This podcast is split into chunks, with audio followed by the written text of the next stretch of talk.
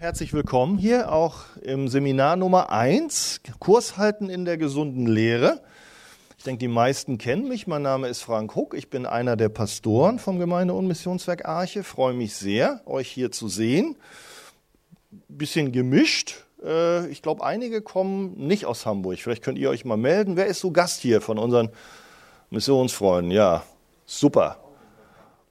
Also, ja, Quickborn zähle ich natürlich als Großraum Hamburg, genau. Wenn wir so anfangen, ihr Lieben, ja dann, dann haben wir auch noch Eidelstädter oder Rahlstädter oder sonst was. So, ich beginne mit einem Gebet. Wir wollen auch gemeinsam uns jetzt auch auf den Herrn konzentrieren und auch er möge mir Gnade schenken, damit wir die Themen, die wir betrachten, die sind nicht so einfach intellektuell, damit wir sie doch irgendwie annehmen und auch gut nachvollziehen können. Vater, wir danken dir für deine Treue, für deine Güte. Danke, dass du uns begegnet bist. Und danke, dass wir auch dich immer mehr kennenlernen dürfen. Und dazu gehört auch die Konferenz. Und danke, dass du uns auch dein Wort offenbarst in seiner ganzen Spannbreite, damit wir es auch studieren und damit wir es lernen und dann auch umsetzen. Und hilf auch heute, dass wir ja dein Wort aufnehmen, nicht nur mit dem Verstand, sondern auch mit dem Herzen. In Jesu Namen. Amen. Ja, ihr, denke ich, wenn ihr die Arche kennt, und ich denke, das ist ja bei den meisten der Fall, dann wisst ihr, wir wollen eigentlich Jesus nachfolgen, und zwar auf der Grundlage der Heiligen Schrift. Das ist das, was uns Protestanten eigentlich auszeichnet, zumindest klassischerweise. Wir haben heute schon gehört, das ist leider nicht mehr so der Fall.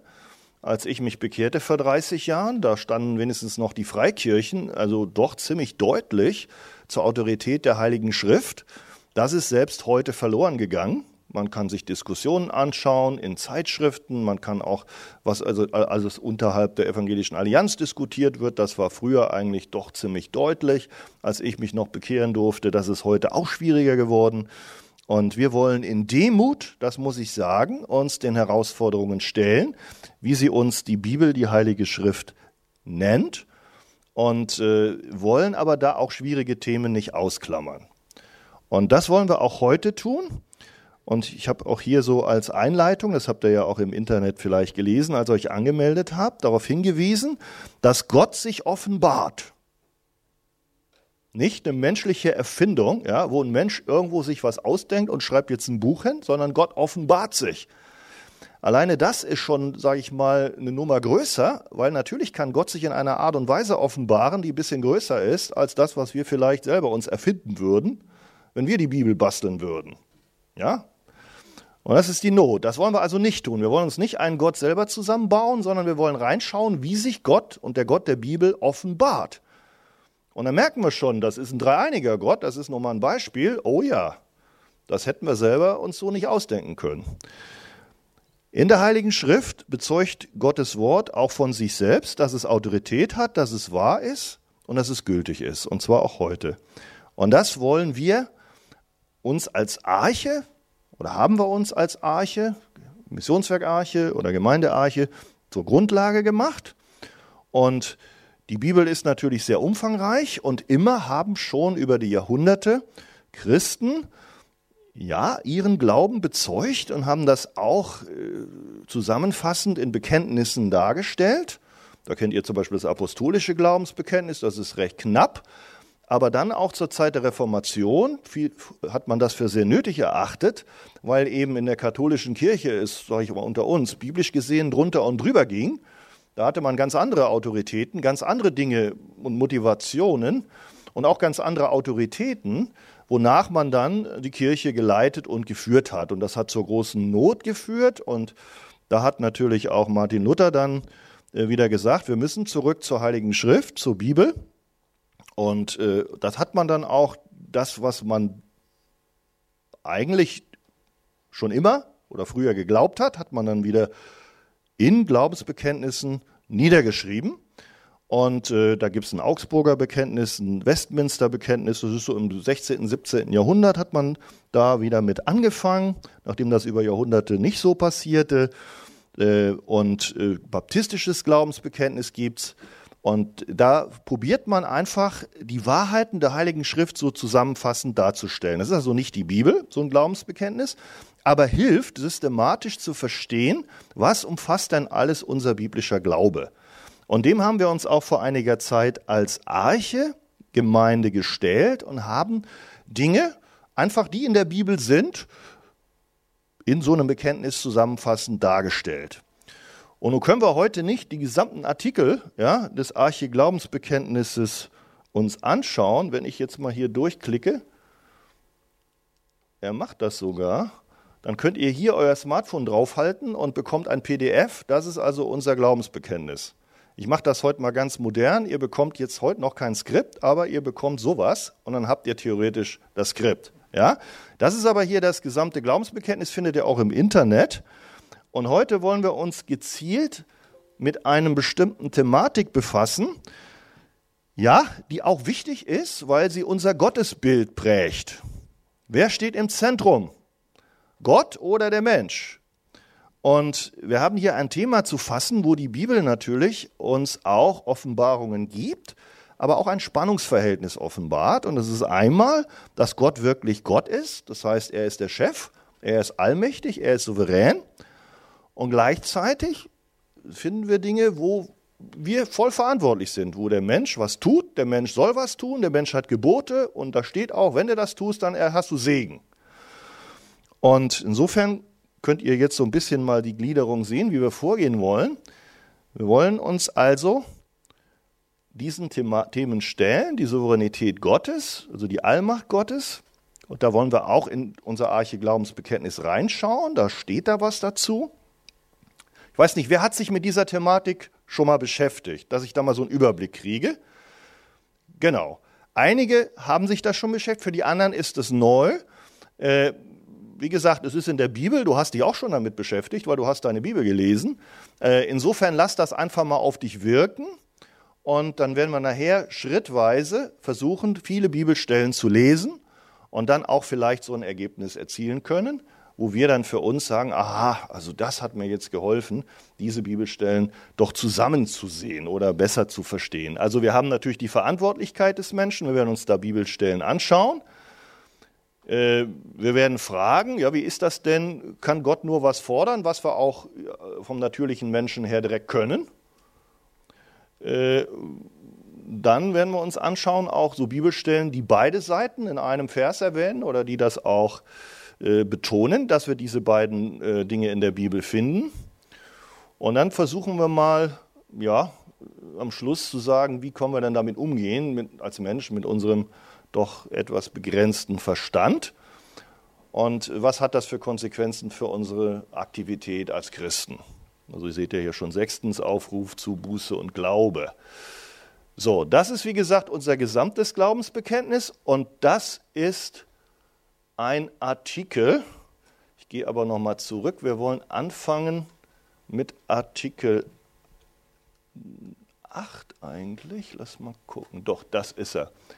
Mit dem möchte ich mal anfangen. Also, ich lese das jetzt so mal vor, weil das findet ihr in der Arche, auch auf unserer Homepage. Und ja, wenn ihr das zum ersten Mal lest und ihr würdet jetzt so reinkommen, hättet die Bibel noch nie gelesen, dann sind das in erster Linie mal Thesen. Thesen heißt, irgendjemand behauptet was und stellt irgendwas dar. So, das lesen wir jetzt erstmal so und wollen hinterher gucken, ob wir auch anhand der Bibel diese Inhalte, wie sie die Arche glaubt, weil das glaubt die Arche, äh, dann von der Bibel her unterfüttert sind, sprich biblisch belegt sind. Und wenn wir jetzt hier äh, uns Nummer 8 angucken, dann geht es um die Verantwortung des Menschen. Und äh, wir werden dazu Bibelstellen lesen. Da heißt es die Lehre von der Souveränität Gottes. Und jetzt wird erklärt, was ist das? Dass nämlich Gott alle Gedanken, Worte und Handlungen der Menschen lenkt. Steht da erstmal so, gucken wir, ob das nachher stimmt. Und auch die Lehre von der Verantwortlichkeit des Menschen müssen beide getrennt gehalten werden. Und jede für sich, ohne sich gegenseitig zu beschränken, voll und ganz, ist wichtig, voll und ganz als göttliche Wahrheit geglaubt werden. Und das, obwohl sich diese beiden Lehren aufgrund der Begrenzung menschlicher Logik scheinbar widersprechen. Da sehen wir schon mal, aha, hier wird was von Logik geredet. Kann es sein, dass unsere Logik und unser Verstand uns einem biblischen Verständnis manchmal entgegensteht? Also das gucken wir uns gleich an. Deshalb ist jeder Mensch, ob gläubig oder ungläubig, für sein eigenes Tun voll verantwortlich. Es ist nicht möglich, seine Verantwortung auf irgendwelche Umstände, die Erziehung, den Vater oder, oder auch ja, die Vorherbestimmung, auf andere Menschen oder gar auf Gott und seine Vorherbestimmung abzuwälzen. Deshalb ist der Mensch auch aufgefordert, Gott zu suchen, sich ihm nicht zu verschließen, umzukehren und an das Evangelium zu glauben. Sehen wir hier? Aufforderung, Verantwortungsübernahme. Die Verantwortung des Menschen. Und deshalb ist auch die Gemeinde Jesu aufgefordert, allen Menschen ohne Ausnahme das Evangelium zu verkündigen. Das ist die eine Seite. Und jetzt schauen wir uns an, was kann man zusammenfassend sagen über die andere Seite, dass Gott von vornherein einen Plan hat und auch Dinge, ja, eigentlich so festgelegt hat, beschrieben hat und anscheinend die auch so umsetzt. Gott hat sich selbst vor aller Ewigkeit her durch den vollkommenen, weisen und heiligen Ratschluss oder Plan seines eigenen Willens frei und unveränderbar alles, was immer geschieht, festgelegt. Ja, das ist ja die Frage. Hat Gott wirklich, regiert Gott? Heißt das, er reagiert also nur allgemein im Rahmen und dann kann hinterher ganz viel Unterschiedliches passieren oder, reagiert, oder regiert Gott auch im Detail? Da gucken wir nachher ein paar Bibelstellen, das ist spannend, wenn wir da reingucken. Also, Gott hat sich durch seinen weisen und heiligen Ratschluss seines eigenen Willens her in sich selbst frei und unveränderbar alles, was immer geschieht, festgelegt. Und jetzt, was die Sünde betrifft, allerdings so, dass er weder ihr Urheber noch in irgendeiner Weise an ihr beteiligt ist. Durch diese Vorherbestimmung aller Dinge wird niemandem Gewalt angetan, sondern gerade auch durch die Freiheit menschlicher Entscheidung kommt Gottes ewiger Vorsatz zustande. Sein Vorherwissen stützt sich deshalb nicht im Wesentlichen darauf, und das ist wichtig, dass er lediglich weiß, was geschehen wird. Aha, also Gott bestimmt vorher, der guckt also mal und da er ja auch schlau ist, weiß er, wie ich mich entscheide. Und deswegen webt er das in seinen Plan ein, weil er mir folgt, weil wie ich mich entscheide. Nein, also es ist nicht so, dass er nur vorher weiß, was geschehen wird, sondern darauf, dass er es von Ewigkeit her beschlossen hat. Es entspricht Gottes Willen, bevor wir überhaupt irgendwas entschieden haben. Man fasst das so unter gewissen Fachbegriffen zusammen. Hier ist an äh, Nummer 5 unseres Arche-Glaubensbekenntnisses, könnt ihr wie gesagt im Internet schauen. Das nennt man die Vorsehung Gottes. Das bedeutet, hat Gott nur mal einen Plan gefasst und dann geht er Feierabend machen und geht sich ein Schläfchen halten und guckt nur zu. Oder ist Gott auch aktiv, was heute geschieht?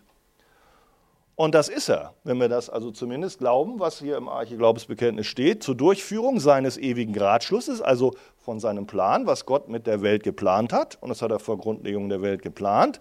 Und das entfaltet sich durch alle Zeiten, durch alle Jahrhunderte. Und wir sind auch heute mittendrin, bis zu dem Tag, wo der Herr wiederkommt. Und dann ist der Plan Gottes immer noch nicht zu Ende, weil dann geht es erst richtig los mit dem neuen Himmel und der neuen Erde. Also zur Durchführung seines ewigen Ratschusses, was wir jetzt auch in der Bibel haben, erhält, lenkt und regiert Gott. Und jetzt schaut mal, alle Kreaturen, dazu gehören wir und auch die Tiere, alle Handlungen und Ereignisse, genau, von den größten bis zu den kleinsten durch seine vollkommene weise heilige Vorsehung. Und jetzt, deswegen stirbt beispielsweise ein Mensch nicht erst ursächlich an seiner Krankheit oder aufgrund eines Unfalls, sondern am Willen Gottes. Also die übergeordnete Ursache, die Erstursache für alles, für alle menschlich gewollten, ungewollten oder zufälligen oder auch nur naturgesetzlichen Vorkommnisse ist letztlich immer die Vorsehung Gottes, also sein Plan. Durch sie fügt er alle Dinge bis ins Detail hinein so, dass sich nichts anderes entwickeln kann, als allein die pünktliche Erfüllung seiner heilsgeschichtlichen Ziele und die Vollendung seiner Heiligen. Also Vollendung seiner Heiligen heißt, also wir sind ja auf dem Weg als Gläubige und werden geheiligt. Und wann ist die Vollendung der Heiligen? Sagt's mal. Wann ist deine Vollendung da? Im Himmel, genau. Oder wenn du hier fertig bist auf dieser Erde und Jesus noch nicht wieder da ist, dann ist deine Vollendung da. Äh, und richtig. So. Als die pünktliche Erfüllung, oh ja, pünktlich. Das ist natürlich schwer, so wenn wir sehen, Hitler durfte sieben Jahre wüten. Ne? Ist das auch da drin oder, oder ist das hier nur so ja, müssen wir das sehen. Ist diese brutale Geschichte Hitler-Judenverfolgung, ist es, ist es irgendwo mit in Gottes Ratschluss drin? Ja, wir haben, äh, gucken mal, ne? also verantwortlich für die Sünde, haben wir eben gelesen, ist Gott nicht. Das ist schwierig. Menschlich logisch würden wir natürlich so denken. Als Gläubige sind wir also nicht dem freien Spiel von Menschen, Teufeln und Zufällen oder Kräften der Natur ausgesetzt. Das ist nämlich jetzt die Folge, wenn Gott alles lenkt und regiert. Es ist eben nicht der Teufel, der dich hin und her tritt, ja, oder die Dummheit deines Nachbarn, durch die du jetzt einen großen Schaden erleidest, oder die Ungehorsamkeit von deinem Ehemann oder deiner Mutter, die irgendwie dich nicht geliebt hat. Nein, Gott ist größer. Er kann auch solche Dinge immer noch ja, zu seinen Zielen verwenden, ohne dass das Böse plötzlich nicht mehr böse ist. Also, wir sind nicht den Kräften der Natur ausgesetzt, sondern den allein weisen Fügungen der göttlichen Vorsehung, die uns letztlich ausschließlich zum Besten dienen sodass es keinen Grund gibt, gegen Menschen, Umstände oder gar gegen Gott zu hadern.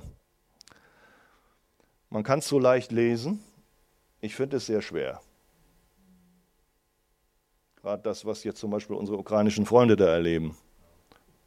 Oder wenn, wenn dort zum Beispiel ein Bruder dort gepredigt hat, dann fährt er gerade nach Hause und dann sitzt er da vor seinem Haus und dann kommt dann eine Rakete rein und tötet ihn und seine zehnjährige Tochter und seine Frau.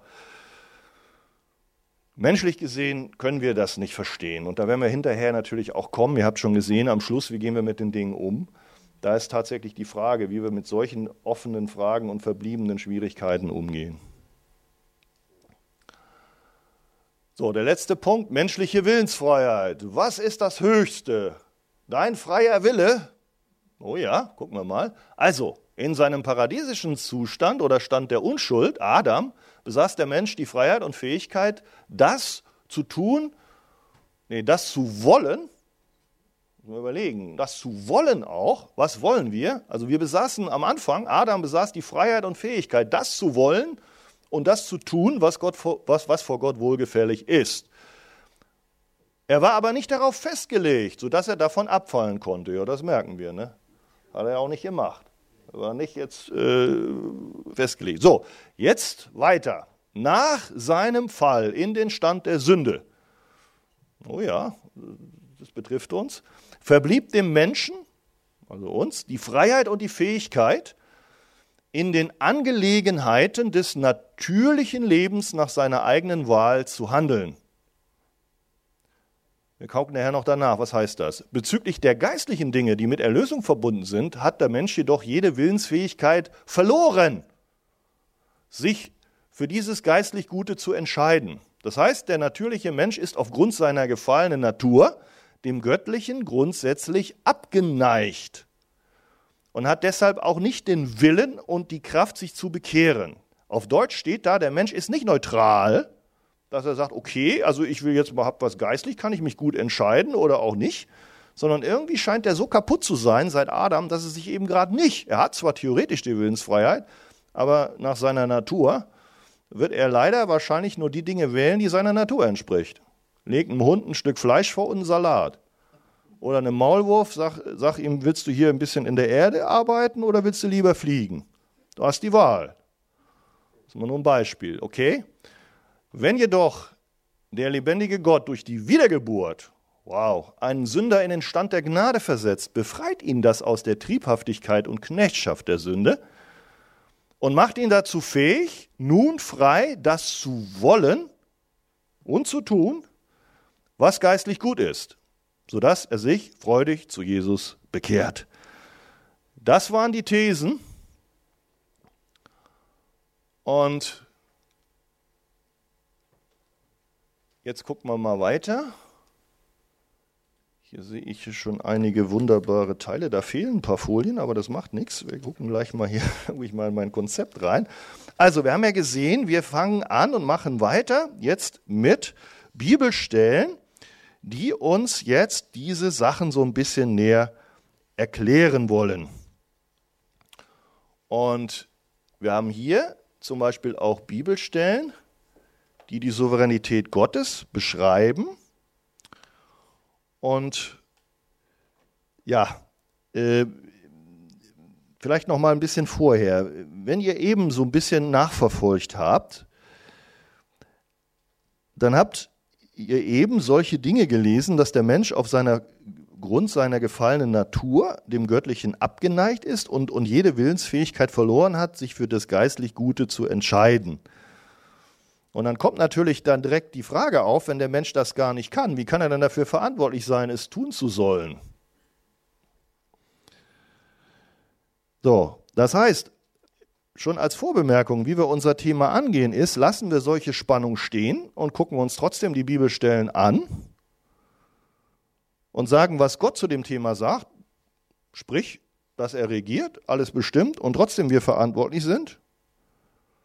Das übersteigt dann irgendwo unsere Logik und unseren menschlichen Verstand. Oder machen wir es anders? Das ist die Herangehensweise, die viele Christen machen. Und darum haben wir das Thema hier, weil ich würde sagen, es ist fast die Mehrheit der Christen mittlerweile.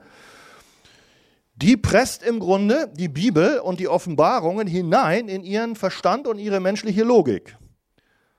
Also, die macht im Grunde ihren Verstand zum Filter und letztendlich gültigen Maßstab für die Offenbarungen und Aussagen Gottes, wie wir sie in der Bibel finden. Das heißt, sie machen faktisch alles passend, sodass sie dann bestimmte Bibelstellen aber doch so ein bisschen, ja, zumindest doch biegen müssen oder sogar weglassen müssen, weil das ja eben gerade vielleicht nicht so ganz zusammenpasst mit den anderen Bibelstellen, die wir eben haben, also diese Spannung, die wir gesehen haben.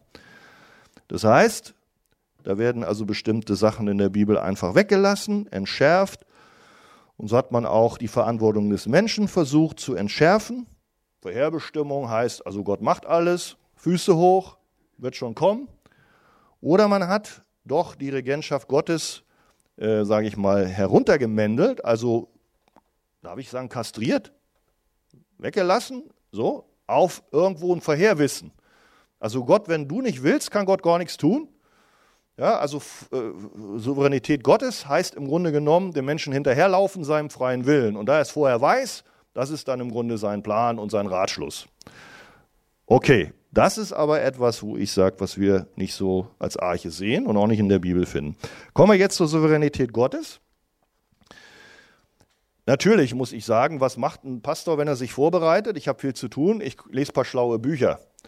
Ein Buch, was ich gelesen habe, ist von Thomas Schirmacher, das Buch Ethik. Da finden wir solche Kapitel Prädestination und Verantwortung.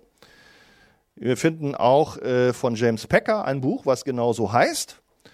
Und das sind zum Beispiel zwei Empfehlungen. Wenn ihr so ein bisschen hinterher noch was vertiefend lesen wollt, könnt ihr diese Bücher euch anschauen. Und da finden wir zum Beispiel im Buch von Schirmacher Ethik, er hat mehrere, aber Ethik ist eins, 100, über 190 Bibelstellen, die uns mehr oder weniger was zur Vorherbestimmung Gottes sagen. Gucken wir mal eins zurück. Ich glaube, da muss auch noch eins kommen hier. Genau. Also, wenn du dir ein Los kaufst, ich weiß ja nicht, wer Lotto spielt. Keiner, ne? Der Christen, das ist, ist äh, macht keinen Sinn. Ich, ich verschwende auch nicht mein Geld. Aber wenn, was passiert? Wie fällt das los? Oh, im Gewandbausch wird das losgeworfen, aber jeder seiner Entscheide kommt von Gott. Heute ist wieder Samstag, heute werden die Lottozahlen gezogen. Die sechs Zahlen, die kommen, sind nicht Zufall, zumindest nicht nach der Bibel, sondern die, die, die hat Gott bestimmt. Ja, denken wir, ja, ich sag mal jetzt, ich sage, ich fordere uns raus. Glauben wir an die Offenbarung der Heiligen Schrift. Hier steht, scheinbar willkürliche und zufällige Ereignisse sind das ja hier. Aus menschlichem Blickwinkel ist das Werfen des Loses oder sein modernes Äquivalent, so sagt der Schirmmacher, das heißt Würfeln oder Hochwerfen einer Münze, kommt dann Zahl oder Kopf raus, absolut zufällig. Die Bibel sagt das nicht. Die sagt, das ist vorherbestimmt. Selbst das. Okay, was ist denn hier mit der Tierwelt? Was ist mit uns? Ja? Matthäus 10, werden nicht zwei Sperlinge für ein paar Pfennige verkauft? Das heißt, die sind eigentlich menschlich gesehen nicht viel wert. Und doch wird nicht einer von ihnen auf die Erde fallen ohne den Willen eures Vaters. Wow. Gott sieht jeden Spatz. Bei euch sind aber selbst die Haare des Hauptes alle gezählt. Fürchtet euch nun nicht, ihr seid wertvoller als viele Sperlinge.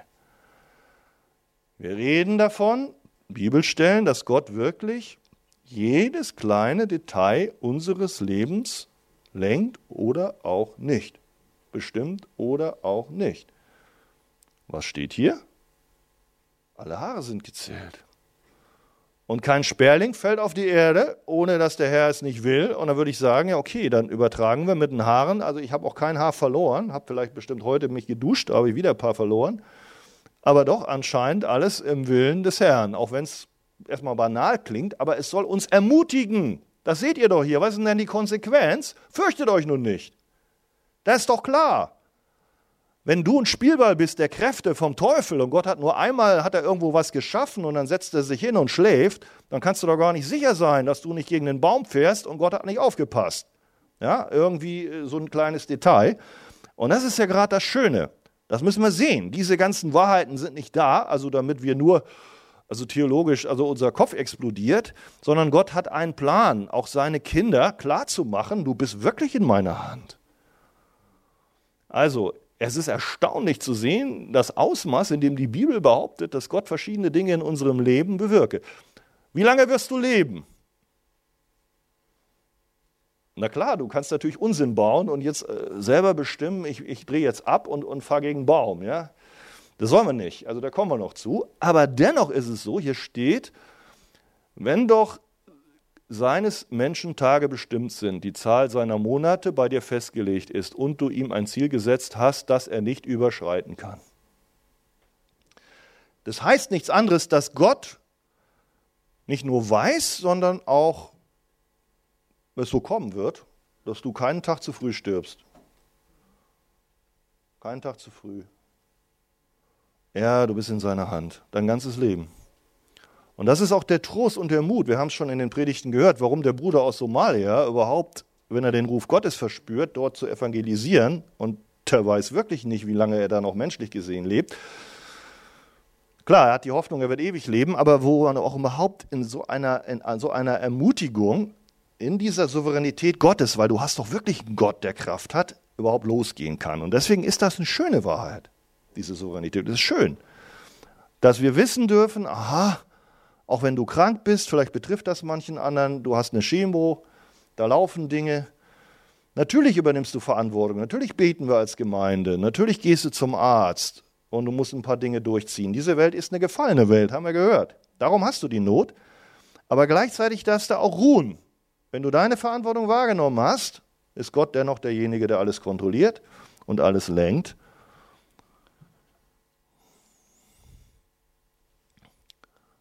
Na. Hab ich zu viel gemacht. Oh, was habe ich denn da alles? Da genau, das hatten wir. Der hat immer Lust, so richtig durchzuflippern. Also, alle Handlungen stehen unter der Aufsicht Gottes. Oh, was ist das denn hier? Ich weiß, Herr, dass der Mensch, der Weg des Menschen nicht in seiner Macht steht, dass der Mann, wenn er geht, seine Schritte nicht lenken kann. Naja, ich habe mich doch entschieden, pünktlich hierher zu kommen. Du doch auch, ne? Ich war eine Viertelstunde vorher hier. Die meisten anderen waren pünktlich hier, einige nicht ganz, aber gut. Äh, aber dennoch steht hier, dass es doch Gott ist, der irgendwie dafür gesorgt hat, oder zumindest stimmt das mit ihm überein, dass du hier bist. Das Herz des Menschen denkt sich seinen Weg aus, aber der Herr lenkt seine Schritte. Ah, das ist schon eine kleinere Erklärung. Das heißt, du hast natürlich irgendwann dich entschieden zu kommen, aber irgendwo hast du dich ja entschieden. Das heißt, irgendwas hat dich beeinflusst, irgendwas hat deinen Verstand beeinflusst oder deinen Willen, hierher zu kommen. Du hast das Seminar 1 angekreuzt, hättest ja auch 4 nehmen können. Ja, und hier sagt Gott, ja, ich war's.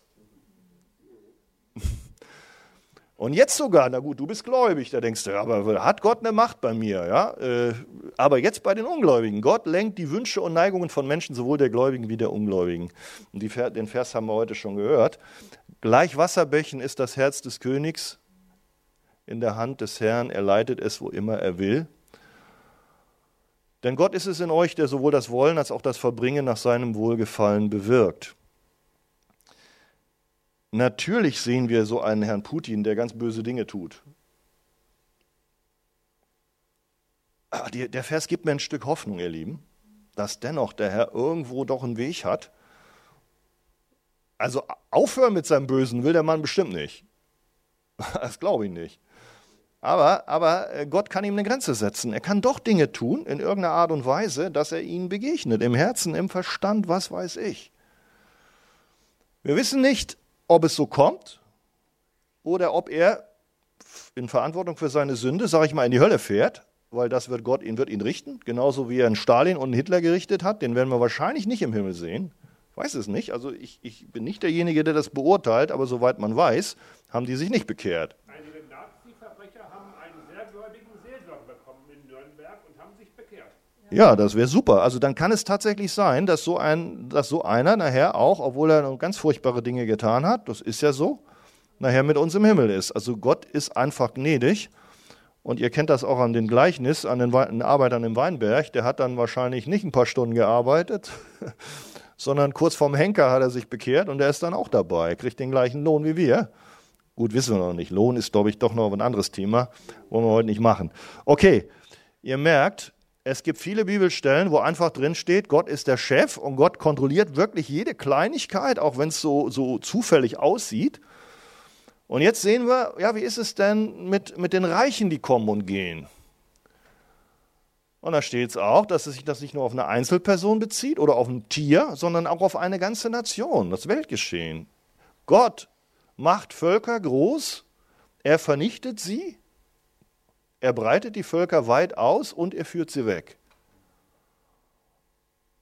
Und, Apostelgeschichte 17, er hat aus einem Blut jedes Volk der Menschheit gemacht, dass sie auf dem ganzen Erdboden wohnen sollen und hat im Voraus verordnete Zeiten und auch die Grenzen ihres Wohnens bestimmt. Also das klingt für mich doch sehr danach, dass Gott sich im Grunde kümmert, auch wer wo wohnt und welches Volk vielleicht mal irgendeine Zeit lang äh, eine besondere Macht hat, wie die Römer oder die Perser, und dann auch untergeht. Und wenn ihr in der Bibel lest, da seht ihr ja ständig auch Gerichtsbrutschaften über andere Völker, da hat Gott auch Völker gelenkt und benutzt, auch Ungläubige, also nicht nur Israel, aber um Israel zu züchtigen, hat Gott die als, als, als Route benutzt. Könnt ihr alles lesen. Und irgendwann, weil sie aber Israel dann Böses getan haben, ne, was Gott eigentlich wollte, um Israel wieder auf den richtigen Weg zu kriegen, wie so ein Vater, dann haben die Böses getan, die haben also Israel geschadet, Gott hat es benutzt. Gleichzeitig war das natürlich ein Verbrechen, was sie da mit Israel gemacht haben. Und hinterher hat Gott die noch gerichtet, und zwar wegen des Verbrechens, was sie gegenüber Israel gemacht haben, obwohl Gott genau durch dieses Verbrechen Israel gezüchtigt hat. Halleluja. Ja, ich sag mal, was können wir machen? Sag ich schon, was sagt Paulus? Anbeten, anbeten, anbeten. Das ist nämlich die Lösung, ihr Lieben. Äh, ne? Entweder weglassen, du kannst dir deinen Gott zusammenkloppen, du kannst dir ihn zusammenzimmern, oder wir sind so mutig und stellen uns den Stellen, das tun wir heute, danke dafür. Und dann merken wir aber irgendwann, irgendwann kommen wir mit unserem Latein ans Ende. Ja, das ist nicht mein Ziel, dass ich dir jetzt heute erkläre, wie du alles verstehst. Aber wir, wir müssen diese Großartigkeit unseres Gottes einfach verstehen. Und ich finde das wichtig, weil sonst haben wir ein falsches Gottesbild und äh, das ist heute in der Christenheit leider eine Not. Gott verfolgt eine Absicht, er lenkt die Dinge in seiner Vorsehung so, dass sie seinen Ratschluss erfüllen. Nochmal eine Bibelstelle, Daniel 4. Er verfährt mit dem Heer des Himmels. Wow, auch mit dem Heer des Himmels. Das sind der Teufel, seine Dämonen, alle Engel und mit denen, die auf Erden wohnen, wie er will. Amen. Und weiter. Und es gibt niemand, der seine Hand wehren oder zu ihm sagen dürfte, was machst du? Auch noch Amen. Amen. Das ist dein Gott, wenn du an ihn glaubst. Gott ist es, der alles wirkt. nach dem Ratschluss seines Willens. Das unterstreicht es nochmal. Seht ihr, Altes Testament, Neues Testament gehört zusammen, ist einfach so offenbart. Gut, dass wir uns dem stellen. So, jetzt natürlich, wie passt denn das dazu, wir als Menschen? Spielt das überhaupt eine Rolle, wie wir handeln?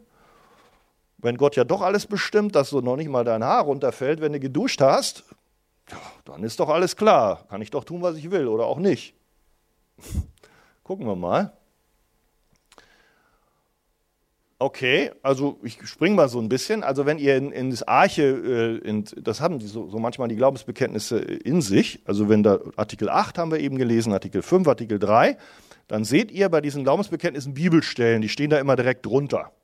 Ja, also wir gucken uns einige an und zum Beispiel gehört diese auch dazu. Das heißt also, es wird geschehen, wenn diese Worte über dich kommen werden, dann ist das Segen oder Fluch, den ich dir vorgelegt habe und du es dir zu Herzen nimmst unter den Heidenvölkern, unter die der Herr dein Gott dich verstoßen hat. Wenn du also umkehrst, das heißt irgendwie was tust, deinem Gott und seiner Stimme gehorchst, was ich dir heute gebiete, du und deine Kinder, von ganzem Herzen, von ganzer Seele, jetzt, so wird der Herr dein Gott dein Geschick wenden. Also er wird was tun, irgendeine Handlung machen, wenn du irgendwas tust. Und sich über dich erbarmen und dich wieder sammeln 14, sondern das Wort ist bei dir sehr nahe und in deinem Mund und in deinem Herzen, sodass du es tun kannst. Siehe, ich habe dir heute das Leben und das Gute vorgelegt und den Tod und das Böse. So. Zwei Wege, eine Wahl. Oh ja, eine Wahl, obwohl Gott alles vorherbestimmt, ja, steht hier. Jesus sagt hier, ich habe die, mein Volk sammeln wollen, ihr habt nicht gewollt. Okay, scheint es also doch auf irgendeinen Willen des Menschen ein Stück weit ankommen zu können. Steht was von Wille. Verachtest du den Reichtum seiner Güte, Langmut und Geduld, erkennst nicht, dass Gottes Güte dich zur Buße leitet. Aha, Buße sollen wir tun durch Gott. Aber aufgrund der Verstocktheit deines unbußfertigen Herzens häufst du dir selbst Zorn auf für den Tag des Zorns und der Offenbarung des gerechten Gerichtes Gottes. Okay. Hier steht, Gott gibt uns Güte, damit wir umkehren, Buße tun und wenn nicht, gibt es eine Reaktion, da bleibt Gottes Zorn auf uns. Ganz klar, dass Gott also doch irgendwie unsere Taten richtet, dass das Konsequenzen hat. Das müssen wir festhalten, obwohl wir eben diese ganzen Vorherbestimmungen da alles gelesen haben. Irrt euch nicht, Gott lässt sich nicht spotten, denn was der Mensch sät, wird er ernten. Das heißt, es kommt doch an, auf, also es kommt irgendwie schon auf deine Taten an. Du hast Verantwortung, denn du wirst ernten, was, was, wie du lebst. Denn so ist euch das Evangelium verkündigt worden, aber es nützte nicht, weil es sich nicht im Glauben verband. Klare Aufforderung, Glauben, Verantwortung. Wer mein, Hör, wer mein Wort hört und glaubt dem, der mich gesandt hat, aha, irgendwas soll ich machen, der hat das ewige Leben und kommt nicht ins Gericht, sondern ist aus dem Tod in das Leben übergegangen. Tu dies, so wirst du leben. Auch wieder eine Stelle. Das heißt, das predigen wir auch.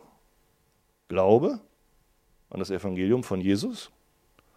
Und wenn er dann glaubt und hört, dass Jesus ihn gesandt hat, dann hat er das ewige Leben das heißt, ganz klare Konsequenz, die daraus folgt, wenn er eben glaubt. Das heißt, wenn er diese Dinge tut. Der Mensch ist verantwortlich für das Halten der Gebote. Okay, die, die Unterfrage, kann er das? Das ist die Frage. Also, das können wir sehen. Der Mensch ist verantwortlich für das Halten der Gebote. Die Frage, kann er das, kommen wir noch drauf. Wir würden logisch sagen, ja, muss ja. Wenn der Mensch verantwortlich ist, dann muss er ja auch genau das alles können. Okay. Denn wer das ganze Gesetz hält, aber in einem strauchelt, ist aller Gebote schuldig geworden. Oh, das klingt heftig. Wir wissen, wenn wir in der Bibel lesen, Gott hat einen Maßstab, der ist heilig, da geht eine Menge drin. Und da steht jetzt hier auf, ja, nicht nur auf Deutsch gesagt, sondern auf Deutsch übersetzt. Äh, da steht, du sollst nicht Ehe brechen, du sollst nicht töten. Wenn du nun nicht Ehe brichst, aber tötest, so bist du ein Gesetzesübertreter geworden. Also, wer ein Gebot übertritt, ist wie mit dem Stein, ich vergleiche das immer, Na, wenn du sagst, ich habe einen Stein, ich habe einen dicken Felsblock oder ich habe einen Kieselstein. Jetzt schmeißt du beides ins Meer. Was passiert? Die gehen beide unter. Genau. Also eine Sünde ist genauso, blickst auf den Meeresboden, ja, im Bild gesehen, tot, gerichtet, als wenn du einen Felsblock hast. Ne? Gott lädt uns nicht ein, also jetzt ganz viele Sünden zu machen, äh, sondern genau das Gegenteil. Aber faktisch ist es doch, dass keiner gerecht ist, auch nicht einer. Das ist die Analyse. Wir werden unserer Verantwortung nicht gerecht und sind doch verantwortlich dafür. Das gilt für alle Menschen, die jetzt mit Jesus nichts zu tun haben. Die werden nach ihren Taten gerichtet. Und da wissen wir selber, das sieht nicht gut aus. Als ihr Sklaven der Sünde wart, da wart ihr Freie gegenüber der Gerechtigkeit. Puh, da werden wir sogar als Sklaven bezeichnet. Welche Frucht hat ihr? Der Ende, der Lohn der Sünde ist der Tod. Wir können also aus diesen Stellen deutlich sehen, Unsere Entscheidungen haben Folgen und Gott zieht uns dafür zur Verantwortung.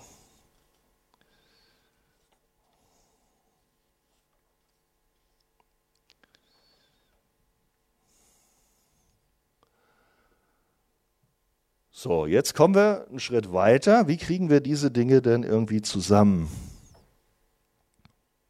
Heißt das nun automatisch, dass wir, wenn wir verantwortlich sind, dass wir gleichzeitig auch die Fähigkeit besitzen, alleine aus uns, ohne Gott, ohne dass was passiert, aus einem Zustand, sage ich mal, der Neutralität heraus? Oder ich muss besser sagen, aus dem Zustand des Menschen, wie er sich seit Adam befindet. Und das heißt nach der biblischen Offenbarung, der Zustand des gefallenen Menschen können diese Menschen das tun, was Gott fordert, obwohl sie dafür auch verantwortlich sind. Da haben wir schon ein Votum Nein. Also wir haben eben gelesen, keiner hält die Gebote Gottes. Und wir gucken mal ein paar Bibelstellen an. Denn ich weiß, das ist in mir, das heißt, in meinem Fleisch nichts Gutes wohnt. Also Fleisch ist das, was du mitgebracht hast, als natürlicher Mensch wenn du geboren bist. Niemand kann zu mir kommen, sagt Jesus, es sei denn, dass der Vater ihn zieht. Also irgendwie spricht das auch in die Richtung. Unsere Handlungen, in unseren Handlungen sind wir völlig unfähig, geistlich Gutes vor Gott zu tun.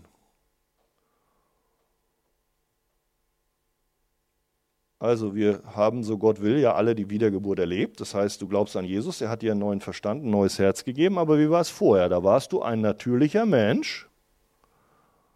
Und was sagt die Bibel denn dazu, zu dem natürlichen Menschen, wie wir alle geboren werden?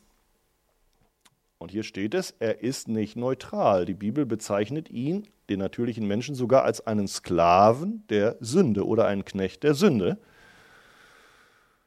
Römer 6, 9 denn wie ihr einst eure Glieder in den Dienst der Unreinigkeit gestellt habt.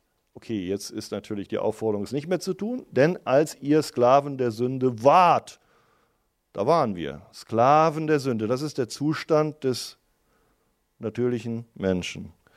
Epheser 2 sagt dasselbe. Auch euch, die ihr tot wart, wird sogar als tot beschrieben, können sagen, geistlich tot in Übertretungen und Sünden, in denen ihr einst gelebt habt nach dem Lauf dieser Welt, genau, wie alle anderen auch, gemäß dem Fürsten, der in der Luft herrscht. Oh, da merken wir, das ist so gewesen. Wir waren zwar irgendwo, haben wir gedacht, wir sind so völlig frei als, als normale Menschen, so denken sie, aber da spielt ein anderer eine Rolle im Leben der Menschen, die Jesus nicht kennen, nämlich der Fürst, der in der Luft herrscht, der Geist, der jetzt in den Söhnen des Ungehorsams wirkt. Wer ist das? Sagt's mir. Ist der Mensch neutral oder ist er unter der Herrschaft eines anderen, bevor er Jesus kennt? Genau, ja, sagt, sprecht es aus. Wer ist das? Der Teufel, genau. Der Teufel, er hat Eva verführt und hat natürlich den Tod gebracht, allen Menschen. Und insofern ist der Mensch unter die Sünde versklavt und der Sklavenhalter ist der Böse. Und das ist nämlich wahr. Lasst euch erretten aus der Finsternis, aus dem verdrehten, verkehrten Geschlecht. Das lesen wir alles in der Bibel. Ja, da müssen wir aber auch dann auch richtig analysieren, wie es aussieht mit unseren Menschen. Die sind blind gemacht. Da steht 2. Korinther 4, Vers 4. Da steht auch was vom Teufel. Da steht, die können das Evangelium nicht erkennen, nicht sehen, weil der Teufel sie blind gemacht hat. Er hat sie verblendet. Und äh, ich sag auch, lass uns nicht mit dem Finger auf die andere zeigen, prüf dich selber. Wie gehst du mit diesen Dingen um, die so schwierig sind? Lassen wir sie stehen, auch die Spannung. Können wir sie annehmen? Können wir Gott vertrauen?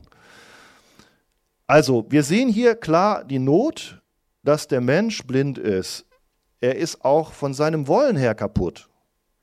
Wir können nicht sagen, also nur von den Taten oder so, er tut Böses, sondern er ist von seinem Wollen, von seinem Charakter, ist er verseucht. Sein Herz ist in die Sünde geknechtet und das ist das Problem.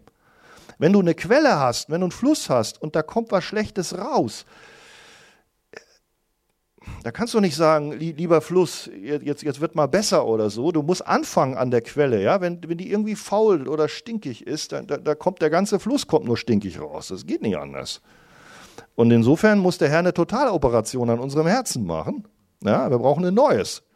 Wir können nicht die ganzen Bibelstellen lesen, aber genau das ist verheißen. Nämlich Ezekiel 36, äh, 26 und 27 und ich glaube Jeremia hat dieselbe Stelle noch, dass er uns ein neues Herz gibt. Und er möchte machen, dass wir seine Gebote halten. Äh, ne? Wo wir vorher ein Herz aus Stein haben. Das heißt Stein, wir finden das total abgeneigt gegenüber dem lebendigen Wort Gottes. Da brauchen wir erstmal ein neues Herz, was nicht mehr abgeneigt ist. Und genau das ist passiert mit Jesus und der Wiedergeburt. Ja, Menschliche Logik ist natürlich schwierig. Wir haben eben gesehen, der Mensch ist verantwortlich, dass er Buße tut, dass er glaubt. Und hier sehen wir, der ist aber so kaputt, der hat gar keine Lust, der wird es kaum tun. Das ist schwer.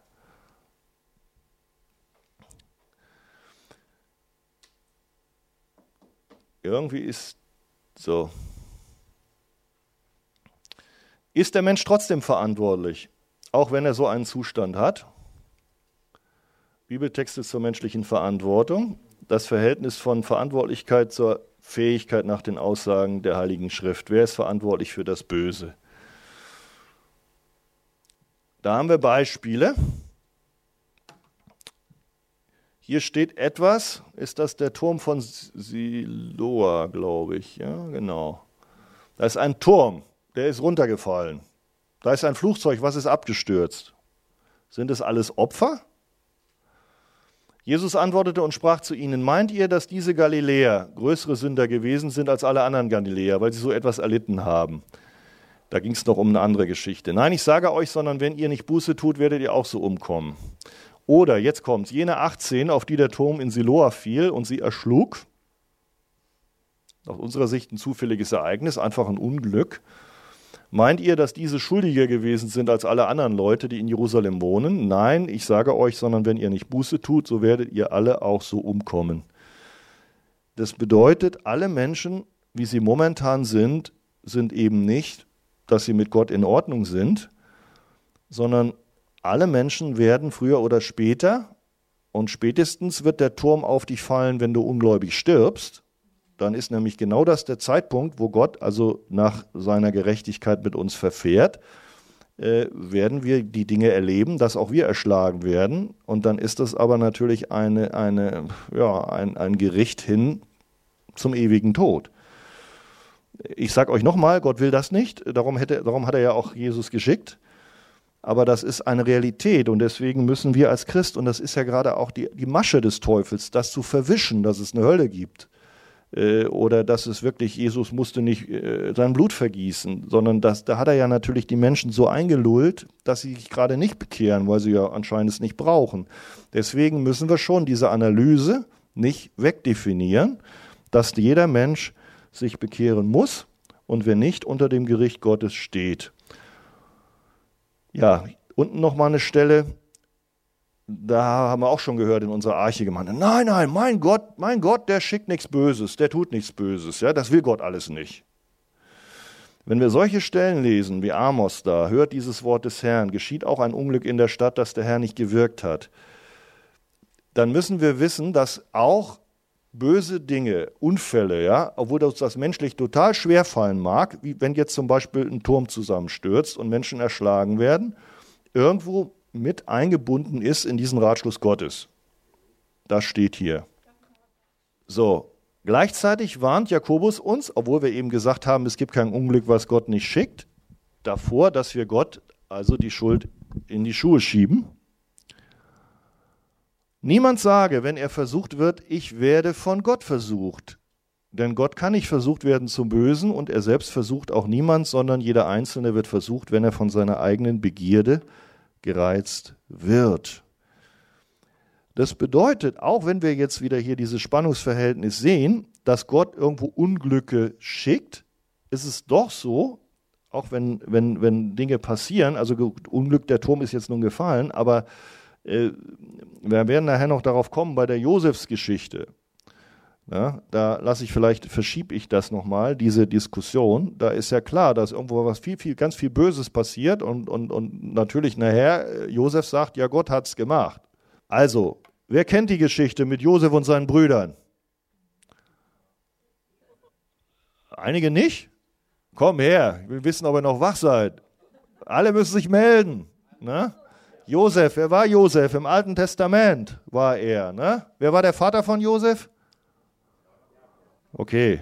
Und hatte, hatte, wie viele Söhne waren das? Zwölf, okay. Und was haben die anderen mit dem gemacht? Genau, die waren eifersüchtig. Äh, unseren Rock, den haben sie ihn dann weggenommen und in die Grube geschmissen und haben ihn verkauft an solche Sklavenhändler und so weiter. Also ganz viele böse Dinge. Was haben sie gemacht? Sie waren eifersüchtig, Sünde. Sie hassten ihn, Sünde. Sie wollten ihn töten, Sünde. Sie taten ihm übel, indem sie ihn in eine Grube warfen, Sünde. Dann haben sie ihn in die Sklaverei verkauft, bah, Sünde. Sind die Brüder verantwortlich für die Sünde? Ja. Aber wie versteht ihr denn die ersten Mose 45,5, wo Josef selber sagt, zur Erhaltung des Lebens hat Gott mich vor euch hergesandt. Ihr gedachtet mir zwar Böses zu tun, aber Gott gedachte es gut zu machen, um es so hinauszuführen, wie es jetzt zutage liegt, um ein zahlreiches Volk am Leben zu erhalten. Puh. Uh, hier haben wir also die Kombination zwischen bösen Taten, die durch sündige Menschen bewirkt werden, die dafür auch zur Verantwortung gezogen werden. Die haben ja Buße getan, also kann sein, dass wir die im Himmel sehen, weil sie haben ja wirklich Buße getan, haben sich ja entschuldigt. Und, und äh, gut, das ist jetzt ein weiteres Thema, ob die alttestamentlich Gläubigen im, im, Vorblick auf den Messias auch durch Jesus errettet werden. Ich würde sagen, ja. Äh, aber, aber trotzdem, das Gericht war mächtig über denen Sie waren für die Sünde verantwortlich und dennoch unterlag alles der überragenden Kontrolle der lenkenden Vorsehung Gottes, durch die Gott letztlich seine eigenen Ratschlüsse und Pläne verwirklicht hat, nämlich das ganze Volk vor dem Hungertod zu erretten. Also was wir jetzt machen können, ist, wir können aufhören und oh, Halleluja, Halleluja, wir können diesen Gott anbeten. Ne? Wir haben einen Gott, haben wir, nicht irgendeinen Menschen. Meldet sich jemand? Nee, gut, okay, ich gucke nur gerade so gegen das Licht, kann ich schlecht gucken. Ich dachte hier, der Fong wollte noch was ergänzen. Aber wollte wahrscheinlich nur Amen sagen, ne, Fong? Ja, ihr müsst mal Fong hören. Fong kann diese Dinge, die ich hier so kompliziert erkläre, die macht er da in seinem Song rein und dann, ja, finde ich, kann er die auch immer ganz gut zusammenfassen, ohne dass er da ein Blatt von Mund nimmt. Vielen Dank auch. Hast auch eine Gabe vom Herrn, das freut mich. Ja, also die schlimmste Sünde, wo die Menschen für verantwortlich sind, war natürlich, dass sie Jesus ermordet haben. Waren die deswegen schuldlos, so ein Judas? Nee. Und doch steht das hier. Die Gemeinde sagt, ja wahrhaftig, gegen deinen heiligen Knecht Jesus, den du gesalbt hast, haben sich Herodes und Pontius Pilatus versammelt, zusammen mit den Heiden. Und jetzt, um zu tun, was deine Hand und dein Ratschluss zuvor bestimmt hatte, dass es geschehen sollte. Uh. Ja. Alle Handlungen aller Teilnehmer an der Kreuzigung Jesu waren von Gott zuvor bestimmt worden, steht hier.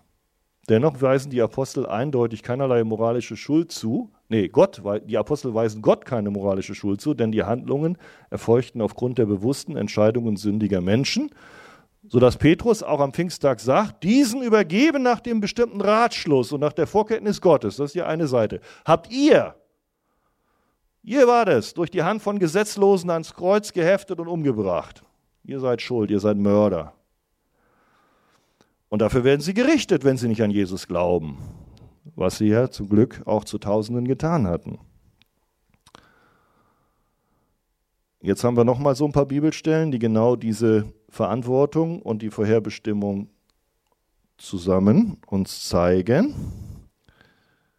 Doch siehe, die Hand dessen, der mich überliefert, ist mit mir auf dem Tisch, und der Sohn des Menschen geht zwar dahin, wie es beschlossen ist, wer aber jenem Menschen, durch den er überliefert wird. Da haben wir ein Beispiel dafür, genau die Kreuzigung, was wir hatten, ist beschlossen, ist Gottes Weg, damit du und ich überhaupt errettet werden, sonst werden wir gar nicht erlöst, und dennoch, wehe, wehe, über Judas. Den werden wir nicht im Himmel sehen. Hier auch wieder eine Stelle. Lauft hinein in die Glut eures Feuers und in die Brandpfeile, die ihr angesteckt habt. Also da haben die auch dort äh, sündige Taten begangen, aber jetzt von meiner Hand geschieht euch das. Das sind auch solche Dinge. Gott lässt manche Leute in ihrer Verblendung. Das heißt, wir sind ja letztlich, haben wir gehört, die Menschen, die Jesus nicht kennen, sind innerlich verblendet, sie sind blind. Und wenn Gott ihnen nicht hilft, dann wollen sie dieses Böse, dann steigern sie sich sogar rein und tun dieses Böse. Und hier auch ist so ein Beispiel, und von meiner Hand geschieht euch das, das heißt auf Deutsch gesagt, Gott lässt sie einfach dahin. Das ist genauso, steht ja da auch im Zusammenhang mit, mit wie gehe ich mit, mit sexuellen Dingen um. Gott hat sie dahin gegeben. Das heißt also, wenn einer einfach Dinge tut nach der Bibel und, und, und pfeift da drauf, wie Gott es offenbart, was für uns gut ist als Mensch, als Mann und Frau oder, oder so, dann muss Gott nicht sagen, ja, jetzt verführe ich dich mal zur Sünde, sondern er muss einfach nichts tun. Der tritt einfach nur zur Seite und dann siehst du, was die Menschen absolut für ein Chaos bringen. Denn dann, dann, dann, dann ziehen sie die, die Schlinge immer enger. Es ist ja umgekehrt, dass wir überhaupt noch leben und noch kein Atom, äh, nach dem Zweiten Weltkrieg noch keine Atombombe gegangen ist, ist nur, weil Gott gewährt hat den Ungläubigen, dass sie genau das tun, was sie eigentlich wollen, nämlich ganz böse Dinge tun. Darum wollen wir auch weiter beten, dass Gott auch eingreifen möge. Aber hier steht es nochmal, in einem Bibelstelle, 5. Mose ist auch so eine Stelle. Das Verborgene steht beim Herrn, das ist sein Ratschluss, unserem Gott. Aber das Offenbare gilt uns und unseren Kindern für ewig, damit wir alle Worte dieses Gesetzes tun. Das ist genau das. Gott hat seinen Willen geoffenbart. Lebe so, tue Buße, glaube. Hier geht es natürlich noch ums Alte Testament. Wir wissen, da haben wir doch durch Jesus, haben wir auch von Christian gehört, eine gewisse ja, Erfüllung erlebt, was die Zeremonialgesetze angeht und was das Zivilgesetz angeht und was die Moralgesetze angeht. Es ist auch anders wie im Alten Testament, weil jetzt Jesus in uns lebt und durch uns das erfüllt, aber das Ziel ist dasselbe. Durch die Kraft Gottes. Und äh, diese ganzen anderen Dinge, was wir eben gehört haben, ja, wer wird errettet oder, oder auf wen fällt der Turm von Siloa? Da steht drin, kümmere dich nicht, das Verborgene steht beim Herrn, aber es ist wahr. Und was dich kümmern darf, ist, dass du weißt, ich bin total geborgen im Herrn. Kein Haar fällt von meinem Haupt, ohne dass der Herr es will. Das ist das, was du auf dich anwenden kannst, aber nicht, was mit deinem Nachbarn ist. Dem darfst du das Evangelium predigen. Kommen wir noch. Ich merke schon, ich muss ein bisschen Gas geben. Okay, noch eine Bibelstelle. Jakobus, wir sollen nicht in unseren Planungen rühmen, sondern sagen, so der Herr will und wir leben, werden wir dies oder jenes tun. Das heißt also, wir haben einen Willen aber letztlich bestimmt Gott doch. Und das wollen wir auch zugeben. Das Pferd wird für den Tag der Schlacht gerüstet, aber die Rettung kommt vom Herrn. Das heißt, natürlich, wenn man in den Krieg zieht, soll man schon Verantwortung übernehmen. Und natürlich spielt es irgendwie eine Rolle. Aber letztlich ist es der Herr, der ja, Israel errettet hat, obwohl sie keine Pferde hatten und keine Heerwagen. Ne? Das ist das, was ich ehrlicherweise auch bete für die Ukraine, weil menschlich gesehen ist das ein Volk, was, was äh, völlig unterlegen ist. Und man hat ja damals schon gebetet. Ich meine, ich weiche ein bisschen ab beim alten Israel. Oh Herr, mach die Feinde blind. Und dann haben sie plötzlich ja Engel gesehen. Oder die waren so konfus, die Feinde, die haben sich selber vernichtet. Und, irgendwie, wenn du siehst, wie die riesige russische Armee, was die alles äh, hinkriegt oder nicht hinkriegt, äh, wo bestimmt viele Christen beten. Und ich weiß, bei den Ukrainern, da beten unglaublich viele, auch Soldaten.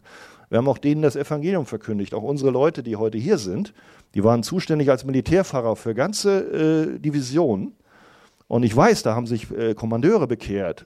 Und die holen jetzt noch äh, unsere Brüder an die Front, dass sie die beten. Die sagen, wir haben genug, die eine Waffe in die Hand halten. Ich brauche einen, der für uns betet.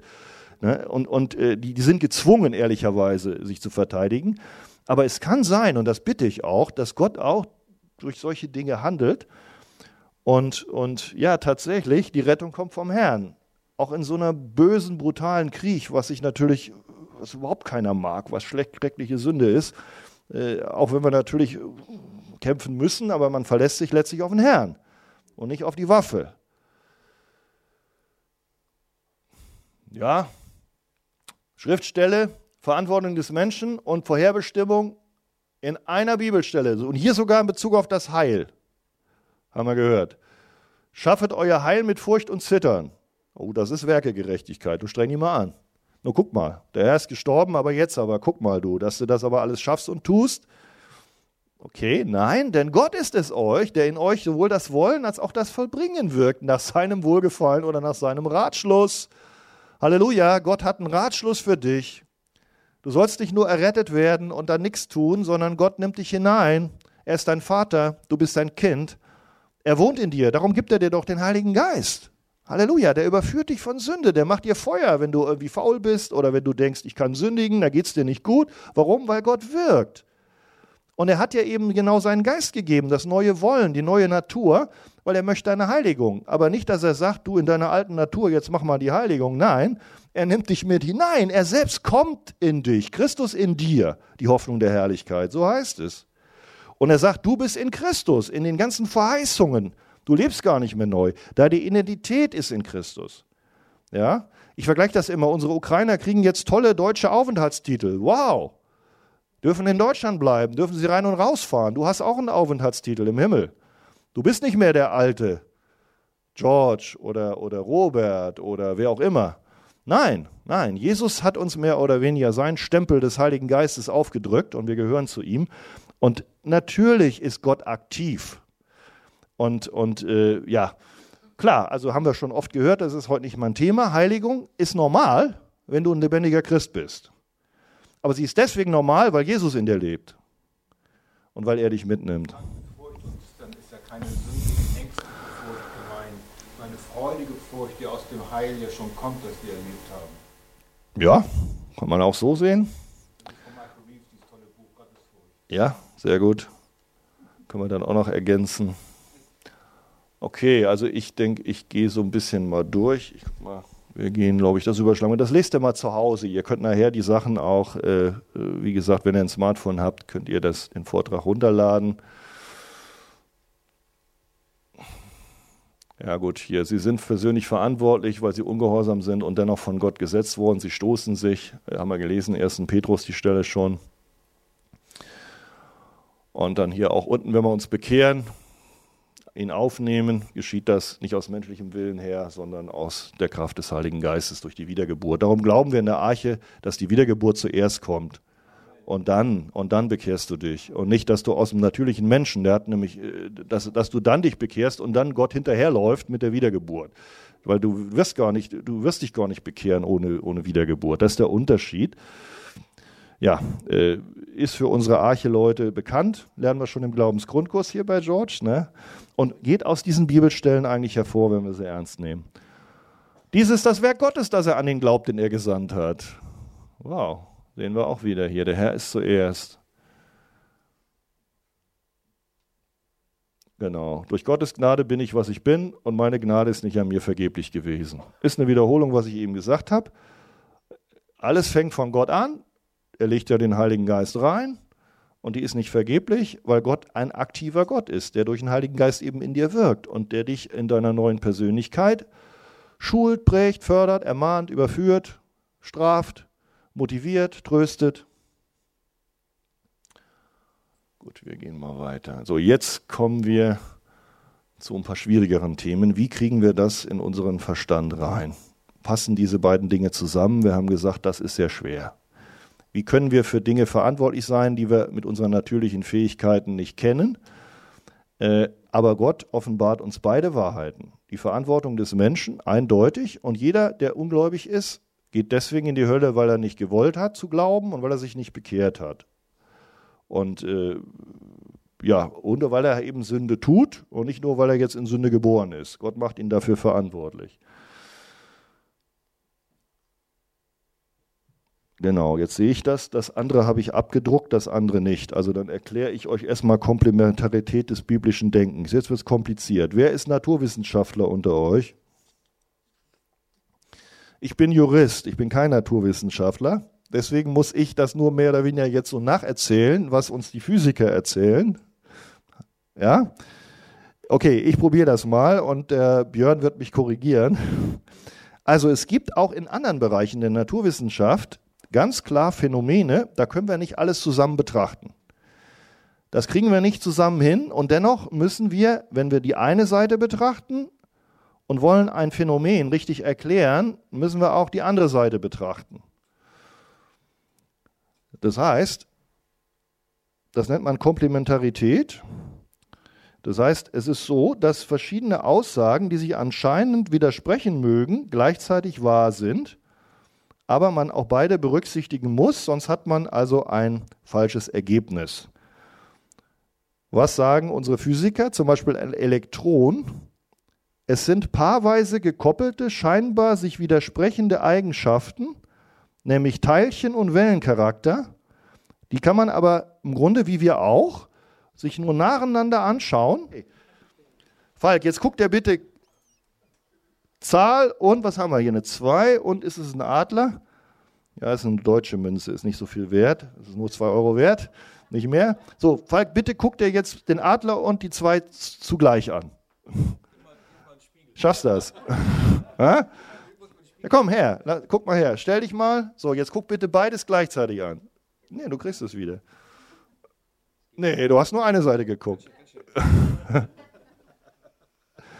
ja, okay. Also wenn ich die Münze beschreiben will, ist ja logisch. Die hat einen Adler und hat eine Zahl, aber menschlich bin ich begrenzt.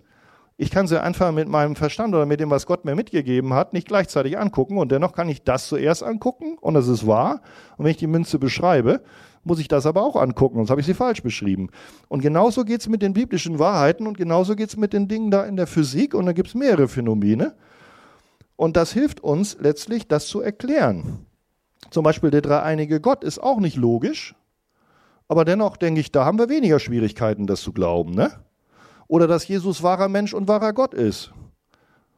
Logisch ist er ein Halbgott. Ich weiß nicht, wie Zeus hat ein paar Söhne oder so mit irgendwelchen Frauen.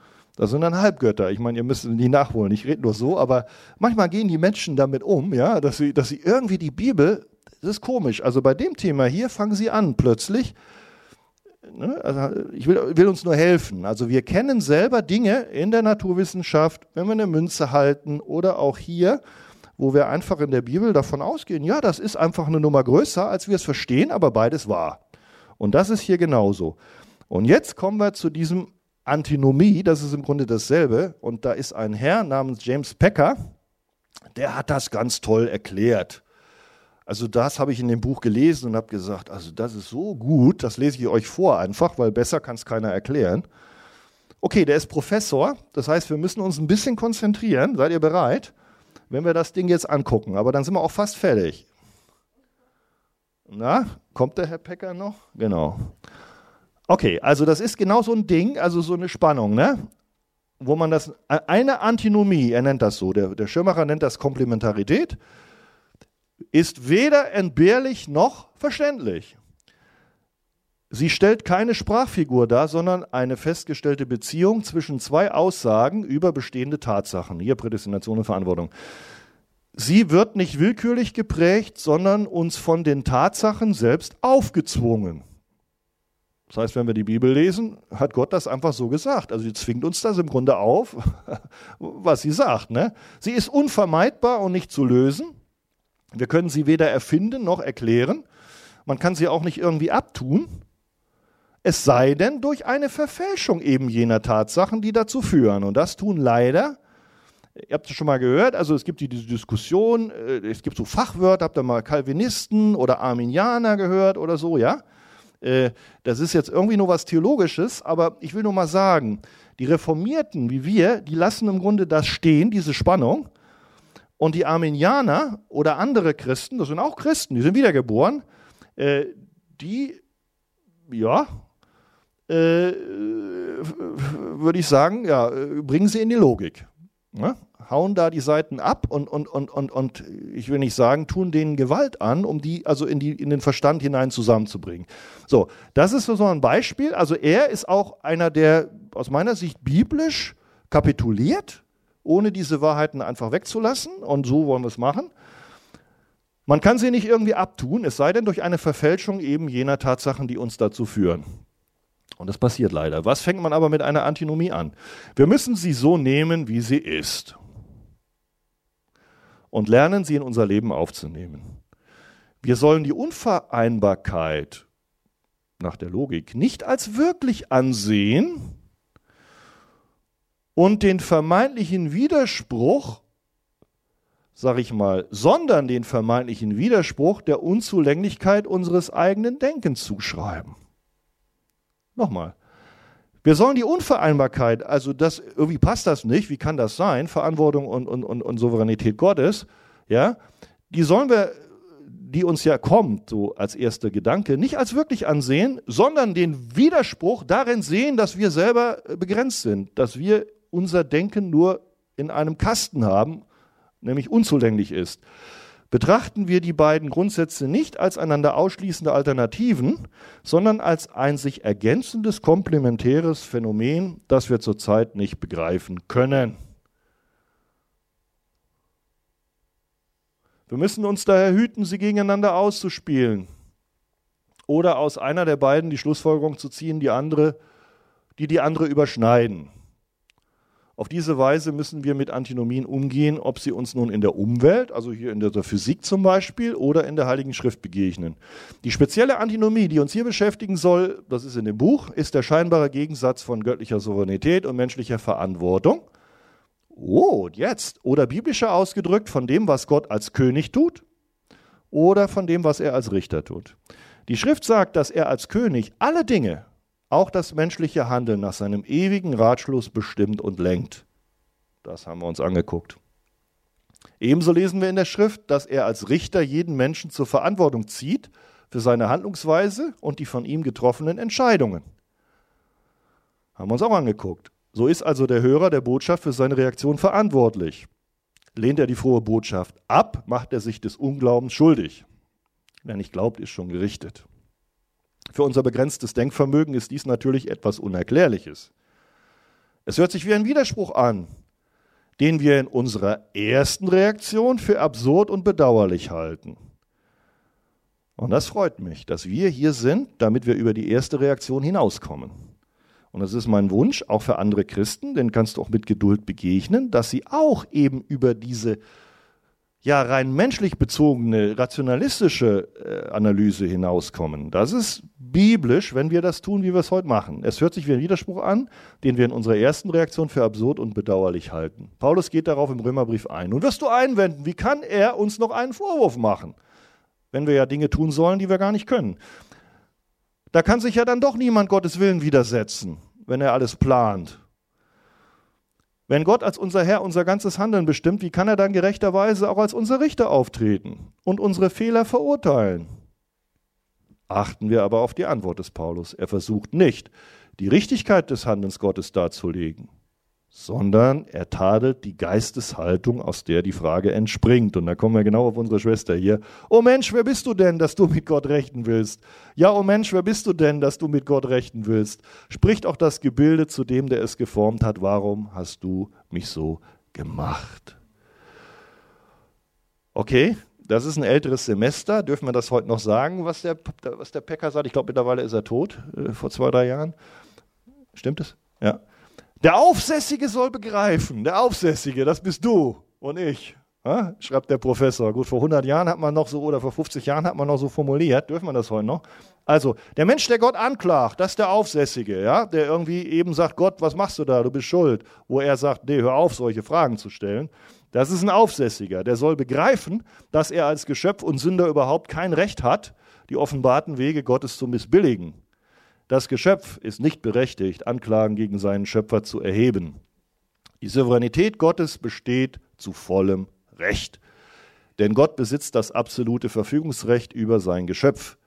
Zu Beginn des Römerbriefs hat Paulus bereits gezeigt, dass auch Gottes Gericht über die Sünder durchaus zu Recht besteht, da wir für unsere Sünden sein Urteil in reichem Maße verdient haben.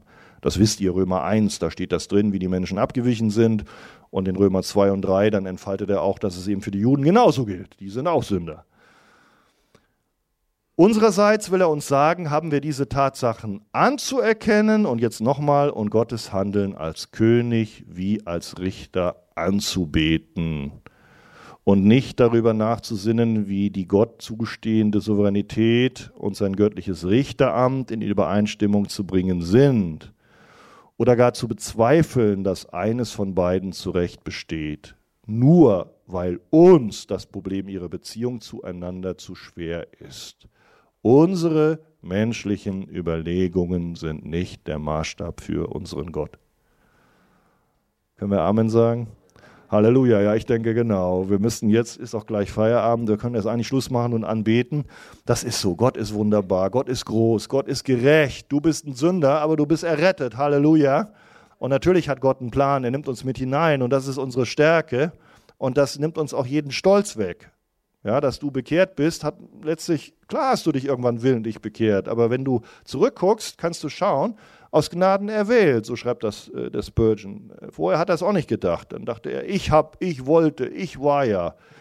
Aber so, wenn wir das sehen, wissen wir, der Falk war nicht schlauer als sein Nachbar, der blöd war, der nicht zum Gottesdienst gekommen ist, ja, sondern, sondern es ist Gnade. Gott hat ihn erwählt und darum glaubt er. Gott hat ihn gezogen, sonst kann keiner kommen. Und wenn er jetzt anfängt, oh, da ist aber vielleicht Gott ungerecht, weil er, weil er Falk jetzt erwählt hat. Nee, predige deinem Nachbarn. Der, der soll auch kommen. Lad ihn ein, ist nicht dein Ding. Also jetzt zu spekulieren, ist der, gehört er jetzt zum Volk Gottes oder so, sondern du predigst ihm und allen. Und das tun wir als auch als Arche. Wir fummeln nicht in der Souveränität Gottes rum. Aber für uns als Gläubige ist sie unser Sicherheitsnetz, dass wir wissen, dass wir auch errettet werden. Sonst könnte ich mich doch gar nicht freuen. Wie kann ich meinen Lobpreis machen, wenn ich denke, ich kann doch abdrehen, ja? Ich bin ja so toll und habe einen freien Willen, jetzt heute mal rein und errettet und morgen wieder mal nicht errettet und dann übermorgen wieder doch und dann mal wieder nicht. Ja, wie kannst du denn überhaupt nicht auf den Himmel freuen? Gar nicht. Wenn du ständig also rein und rein rausspringen kannst. Nein, das ist unsere wunderbare Sache, dass wir wissen, also Gott bringt mich durch. Er bringt mich ans Ziel. Und ich freue mich sogar auf einen Gott, darf ich das sagen? Der mich so windelweich haut, wenn ich Mist baue, dass ich doch wieder auf den richtigen Weg komme. Ja? Also ich, ich, ich, ich will gar nicht so einen freien Willen haben, dass ich so blöde bin und dann auch aus der Schule Gottes laufen, aber ist auch nicht vorgesehen. Aber merken wir denn, warum bestehen die Menschen auf so einen freien Willen? Sich aus Gottes Hand rausreißen zu dürfen, wo der Herr uns doch garantiert, ich bringe euch durch, trotz eurer Dummheit. Ja, also so einen Gott will ich haben. So einen Vater im Himmel, ich bin kein Sklave mehr und du auch nicht. Der hat dich aufgenommen, der hat dich erwählt und darum bist du da. Du bist ein Sohn und bist eine Tochter. Ja, okay, ich glaube, das Zitat ist zu Ende. Oder noch, immer noch nicht. Okay, noch, noch nicht. Okay, lese ich nochmal weiter. Es sollte uns keineswegs überraschen, wenn wir solche Geheimnisse im Wort Gottes finden. Denn der Schöpfer ist für sein Geschöpf unbegreiflich. Ein Gott, den wir bis ins Letzte verstehen könnten und dessen Offenbarung über sich selbst uns keinerlei Geheimnisse bieten würde, wäre ein Gott nach menschlichem Bild. Götze. Also ein von uns eingebildeter Gott, aber nicht der Gott der Bibel, der sagt, meine Gedanken sind nicht eure Gedanken und eure Wege sind nicht meine Wege. So hoch der Himmel über der Erde ist, so viele sind meine Wege höher als eure Wege und meine Gedanken höher als eure Gedanken. Halleluja, können wir wieder anbeten, merken wir? Okay, also klar, jetzt, das ist jetzt, was ich sage. Nee, doch nicht. Die vorliegende Antinomie ist nur eine von vielen, die die Bibel enthält. Wir können gewiss sein, dass sie alle im Geist und Ratschluss Gottes in Einklang gebracht sind und dürfen hoffen, dass wir sie selbst einmal im Himmel verstehen werden ihr lieben Freunde. Bis dahin aber müssen wir hier auf Erden jeweils beide miteinander streitenden Wahrheiten in gleichem Maße aufrechterhalten und darum predigen wir sie auch, George, ne? Und sie entsprechend ihrer biblischen Beziehung zueinander sehen und erkennen, dass wir es hier mit einem Geheimnis zu tun haben, das wir in diesem Leben nicht werden klären können. Amen. So, jetzt rasen wir hier durch. Ich denke, das ist alleine die allein biblische gerechte ran, äh, hier Herangehensweise. Und äh, ja, wir sind keine Roboter, ja, was die anderen uns vorwerfen, sondern wir sind einfach nur Gott gehorsam, wenn wir das glauben. Und wenn Gott sagt, dass unsere Entscheidungen echte Entscheidungen sind, dann sind sie es auch. Und ich möchte uns einfach äh, ermutigen, schau dir das nochmal in Ruhe an. Ja, okay, das würde ich sagen. Äh, haben wir noch? Nee, es ist jetzt zwei Minuten. Okay. Wollt ihr, ich denke, viele Fragen wollen wir sowieso nicht stellen. Ne? Ich, ich mache das jetzt durch, weil wir haben die Zeit nicht mehr.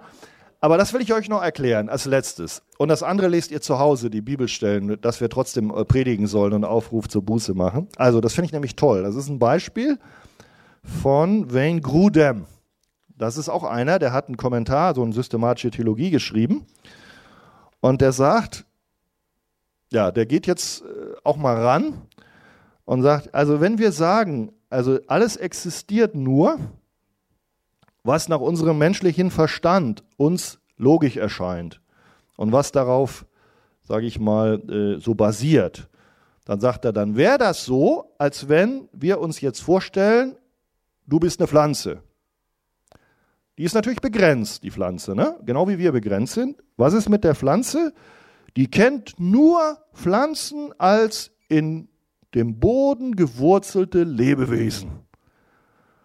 Und dann fängt sie an zu argumentieren, nur das existiert, was selber meiner Natur entspricht, als Pflanze. Also es gibt nur Pflanzen, die sich nicht bewegen können und die Wurzeln haben müssen.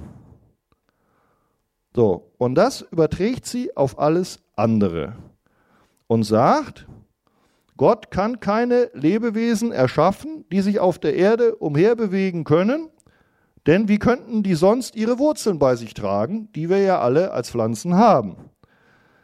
Und dann sagt er, diese arminianische Pflanze ist im Unrecht. Ja, also er ist so richtig ein kleiner Kämpfer, weil er sagt, also das sind die Leute, die sie, habe ich ja schon gesagt, die nennt man da so Arminianer die, die unrichtigerweise behaupten, dass Gott nur das erschaffen könnte und dass das dadurch begrenzt ist, was nach ihrer Meinung für Gott möglich sei, weil sie es aus ihrer eigenen geschöpflichen begrenzten Existenz abgeleitet haben und alles andere ausschließen.